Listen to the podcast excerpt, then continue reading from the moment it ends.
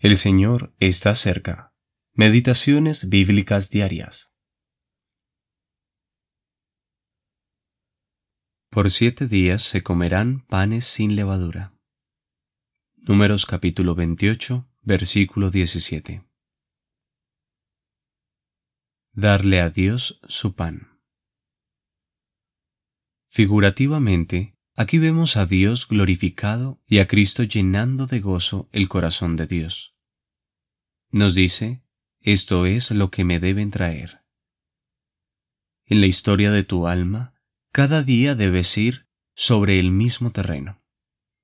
Debe ser Cristo el primer día, y Cristo toda la semana, y Cristo el séptimo día, pues volvemos a leer, el séptimo día tendréis santa convocación la reunión de asamblea. Ninguna obra de siervos haréis. Versículo 25.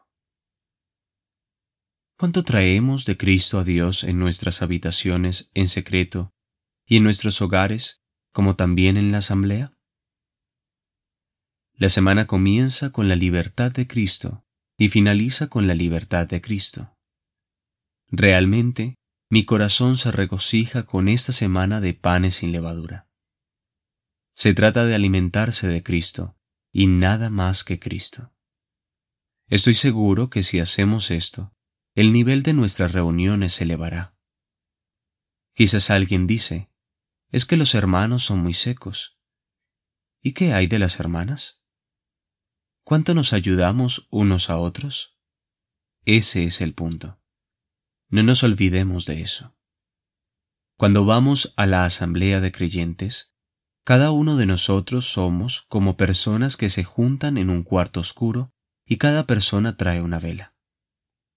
Si la mecha está bien limpia, dará buena luz, pero si no lo está, entonces su iluminación será débil, y algunos dirán, sí, tiene una vela, pero no ilumina mucho. Cada creyente que se encuentra en este estado, no caminando con Dios, es más un obstáculo que una ayuda que Dios en su gracia nos conceda ser como velas limpias. Y estoy seguro que si nos alimentamos de Cristo y nuestros corazones están llenos solamente de Cristo, el Espíritu hará subir a Dios las fragancias, perfumes y las glorias del Señor Jesucristo. Dios nos ha dado todo su amor, y ahora nos da la oportunidad de presentarle lo que es su pan que sepamos responder a tal gracia. W. B. Wollstone